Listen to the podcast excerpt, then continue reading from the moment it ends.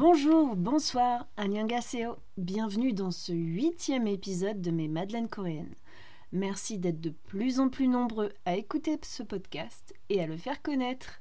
J'espère vous donner envie de voir ou de revoir des dramas. Et n'hésitez pas à me rejoindre sur les réseaux sociaux, notamment sur Instagram, et de me laisser des commentaires sur vos applis de podcast préférés. Pour cet épisode, j'ai eu envie de parler d'une série qui n'est pas vraiment un drama plutôt une collection de mini-épisodes pour se faire peur le soir sous le plaid. Si tu ne supportes pas les films d'horreur ou le gore, je préfère t'avertir. Je vais vous parler de The Possessed. Et comme son nom l'indique, ce n'est pas une comédie romantique. Si tu aimes les légendes urbaines et te faire un peu peur, suis-moi à tes risques et périls.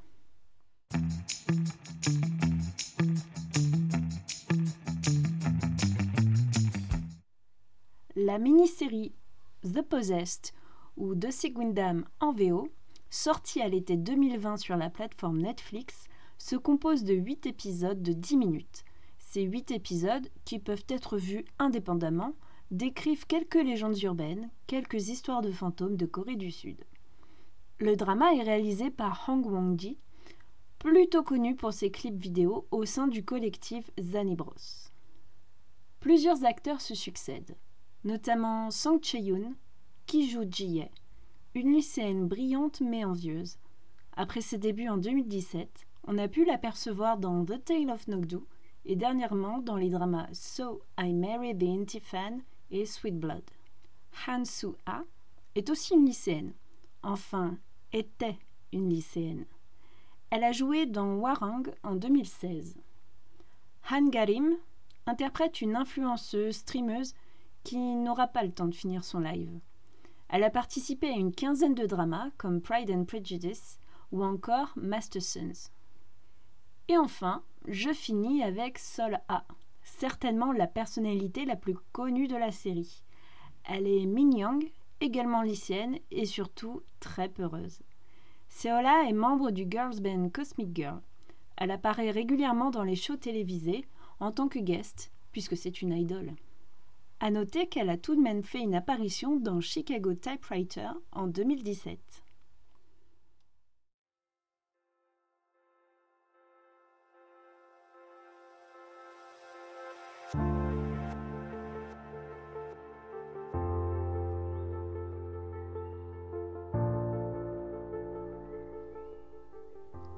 Une lycéenne est décédée. Comment? Pourquoi? On ne le sait pas et on ne le saura pas. Mais son esprit vengeur est resté. La nuit, la frontière est mince entre les morts et les vivants, surtout lorsque ces derniers appellent les esprits. The Possessed aborde les légendes urbaines, de ces qui laissent un petit sentiment de malaise.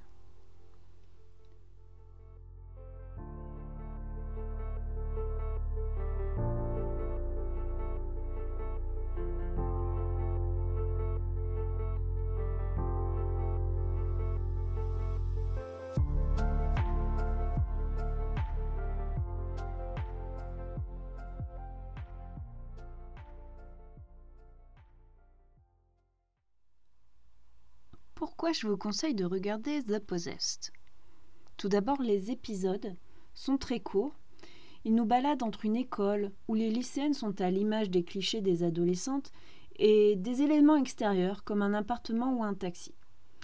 Les personnages ne sont pas très développés, difficiles à faire sur seulement 8 épisodes de 10 minutes, mais le but est de nous faire peur, de nous choquer. On peut retenir qu'entre les gossips, L'envie d'être la meilleure de la classe pour certaines et la candeur pour d'autres, presque une certaine forme de stupidité, posent en fait un cadre simple et compréhensible pour ces histoires. Les acteurs ne sont pas des têtes d'affiche, mais leur jeu est juste. Cinq histoires nous sortent du lycée tout en gardant finalement un lien avec la narration. Il y a tout d'abord la dame blanche qui va prendre le taxi, l'influenceuse hantée, l'ascenseur interdimensionnel, qui est en fait une scène de crime étudiée par deux policiers, un père de famille qui ne croit pas au pouvoir des talismans, et enfin une chamane qui pratique la magie noire. Bon, j'avoue, la série n'est pas d'une qualité démente. Comme les effets spéciaux qui ne sont pas exceptionnels, mais elle fait le taf pour passer une bonne soirée à frissonner sous le plaid. Comme déjà évoqué, les épisodes sont courts efficaces comme des creepypasta qu'on prend le temps de lire sur internet. Je pense que ce format n'est pas anodin, puisqu'on retrouve un petit côté clip musical plus habituel pour le réalisateur Hong Mong-gi. J'en ai déjà parlé dans l'épisode hors série sur Squid Game, mais au-delà des K-dramas, j'aime beaucoup les films d'horreur. Surtout les films qui abordent le surnaturel. Ce que j'aime particulièrement dans les films d'horreur asiatiques, c'est qu'il n'y a pas de jumpscare inutile et que cela reste tout de même très angoissant. Par exemple, le fantôme sera présent dans l'image, sera dans le cadre, même si c'est tout au fond qu'on devine une, une silhouette dans l'escalier ou au fond du couloir. Pas besoin non plus d'une musique de suspense pour faire monter la pression avant d'avoir une apparition subite à l'écran. Par exemple, dans le premier épisode, nous savons dès les premières minutes qui est le fantôme grâce au sourire qui se transforme sur la photo d'une lycéenne. Puis, en suivant dans le couloir celle qui se révèle être sa rivale pour la première place de la classe, on devine la silhouette fantomatique au fond du couloir. Ensuite, la série est assez hum, gore, mais juste ce qu'il faut. Bon, ok. Parfois c'est assez gratuit, mais les épisodes illustrent bien les légendes urbaines abordées. Toujours dans le premier épisode, on ne voit pas le meurtre de la lycéenne, juste le résultat. Les toilettes repeintes à l'hémoglobine et elle, tête la première dans la cuvette. Je vous laisse imaginer, ou encore mieux, je vous laisse aller regarder par vous-même. Enfin, l'ordre des épisodes est particulier. La série est ce qu'on appelle une anthologie. Chaque épisode peut être regardé indépendamment, mais on s'aperçoit très rapidement qu'ils sont liés. Soit par les personnages qui apparaissent dans plusieurs épisodes, avec des focus sur tel ou tel perso, soit par le lieu. Il semble que la série se déroule dans le même quartier, dans une ville que l'on suppose être Séoul. Cependant, l'ordre, comme je le disais, est particulier. Ils ne suivent pas de logique temporelle. Par exemple, le binôme de lycéenne naïve se retrouve en très mauvaise posture à l'épisode 4, alors que l'épisode 6 les voit prendre un ascenseur qui semble en fait expliquer leur situation du quatrième épisode. Ce mélange, désordre dans la continuité des épisodes, ajoute en fait à la confusion et au malaise du spectateur. C'est aussi un procédé de narration qui avait été utilisé dans le premier opus de Joan, il me semble. Joan, qui est le film japonais original qui donna le remake américain The Grudge. Mais alors, est-ce qu'on a vraiment besoin de remettre les épisodes dans l'ordre? À mon avis, non et d'essayer de comprendre par soi-même les liens et de faire quelques hypothèses entre les épisodes. Certaines références, certaines légendes sont clairement coréennes, mais d'autres sont un peu plus universelles. C'est ce qui rend aussi ces histoires abordables et compréhensibles pour tout le monde. Par exemple, la Dame Blanche, on la connaît très bien en France. Elle est prise en stop, s'installe dans la voiture et reste mutique. Juste quelques bribes. Attention, ralentissez. Puis lorsque le conducteur arrive près d'un embranchement ou d'un virage dangereux, elle se met à hurler et disparaît. Le pauvre automobiliste a eu la peur de sa vie, mais fera très attention à sa conduite désormais. Cette dame blanche est donc davantage opératrice chez Bison Futé. Dans la version coréenne, le chauffeur sera beaucoup moins chanceux. Cette dame blanche présente, elle, deux orbites creuses sanguignolantes, et elle repartira après avoir arraché les yeux du conducteur.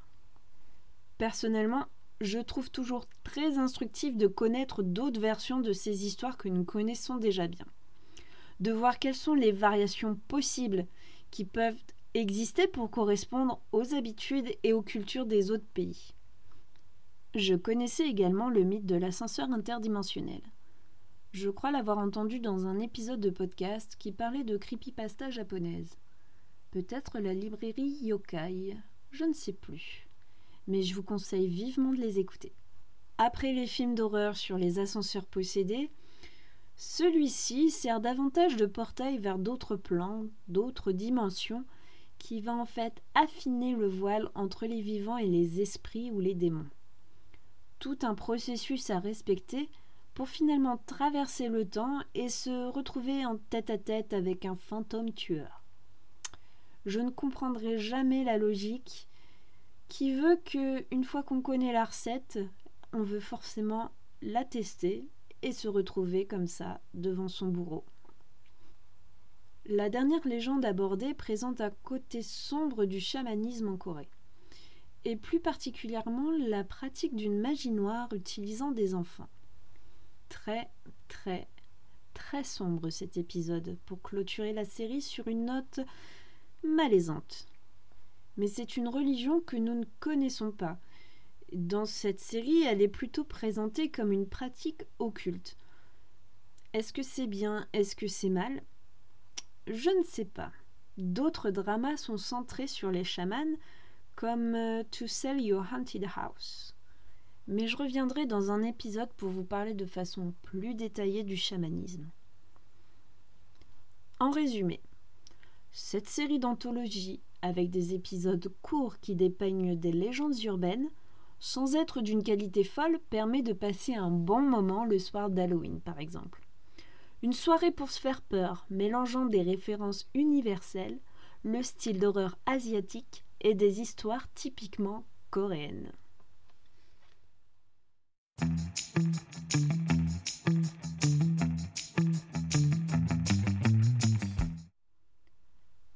L'intérêt principal de cette série est de présenter quelques légendes urbaines coréennes. Mais une légende urbaine, qu'est-ce que c'est? Eh bien, c'est une histoire plutôt courte, au contenu surprenant, souvent avec une chute inattendue, un twist, et qui se répand de bouche à oreille ou via Internet et les réseaux sociaux. Elles reprennent des éléments modernes de notre vie quotidienne pour s'ancrer dans notre époque. C'est un peu les histoires qui font peur au coin du feu, les chairs de poule de mon enfance. On s'amusait à appeler la Dame Blanche ou le Dahu en colonie de vacances, par exemple. Ce ne sont pas forcément des histoires d'horreur, mais ce sont souvent celles-ci qui restent en mémoire. Voici donc trois autres histoires étranges de Corée du Sud.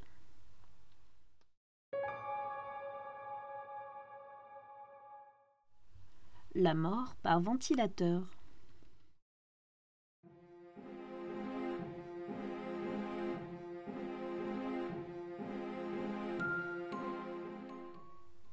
Juillet, en plein cœur de Séoul.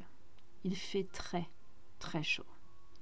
L'atmosphère dans les appartements est étouffante.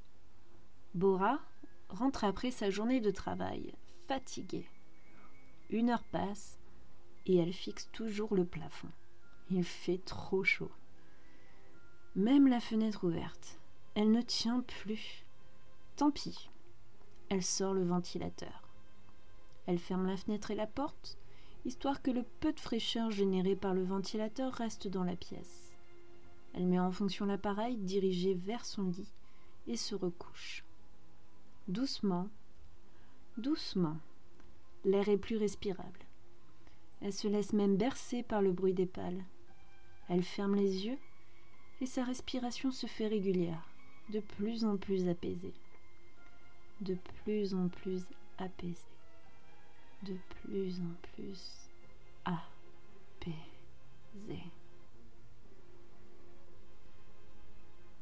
Le lendemain, 7 heures, le réveil sonne. Mais Bora ne se réveille pas. Elle n'entend pas le réveil.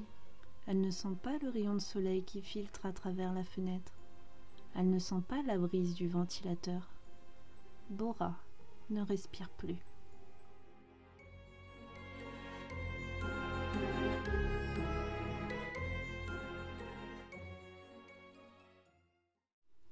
La mort par ventilateur est une croyance très répandue en Corée du Sud, où l'appareil entraînerait la mort de ceux qui dorment dans une pièce close.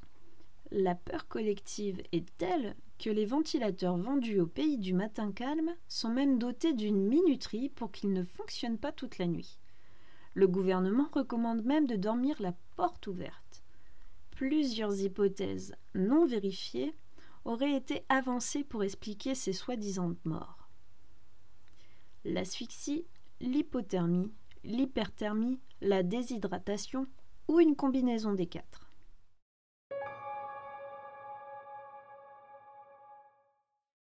Graines de sésame.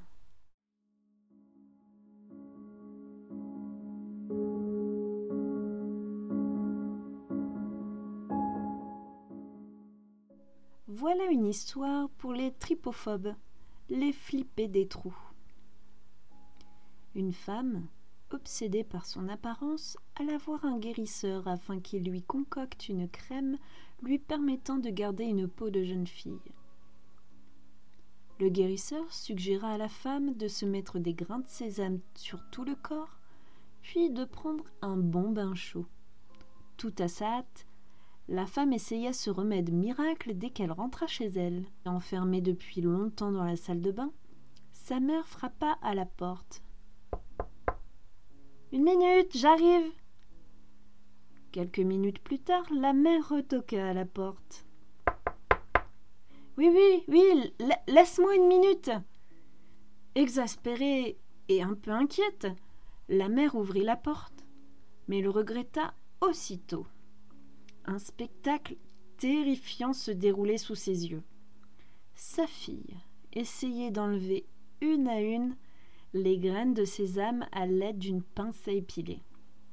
Mais ces graines avaient pris chacune racine dans chacun de ses pores.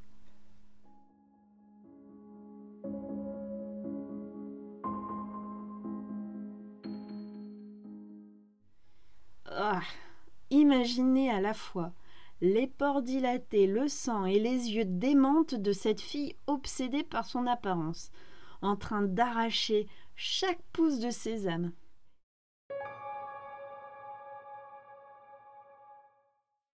Attention aux cafards.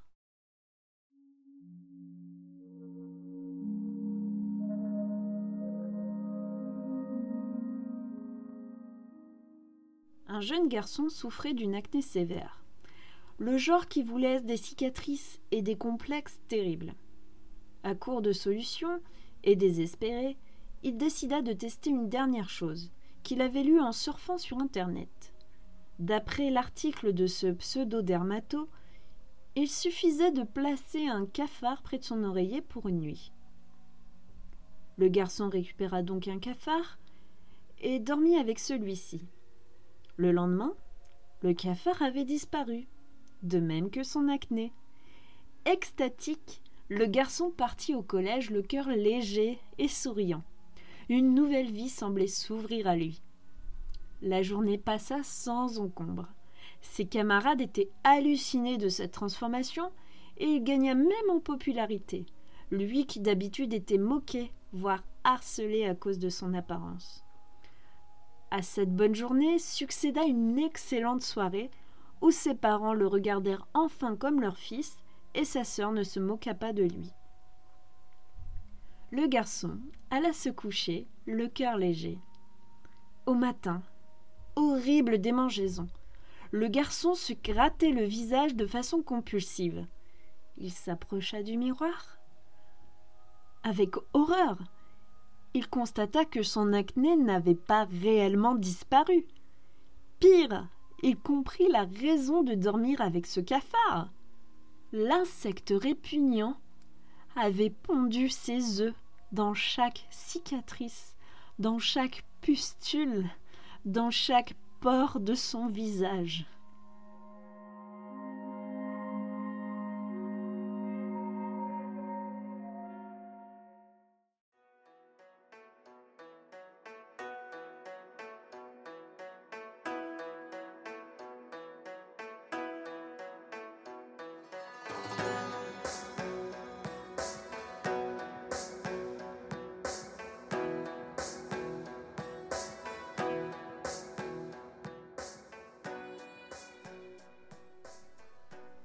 C'est la fin de cet épisode sur The Possessed.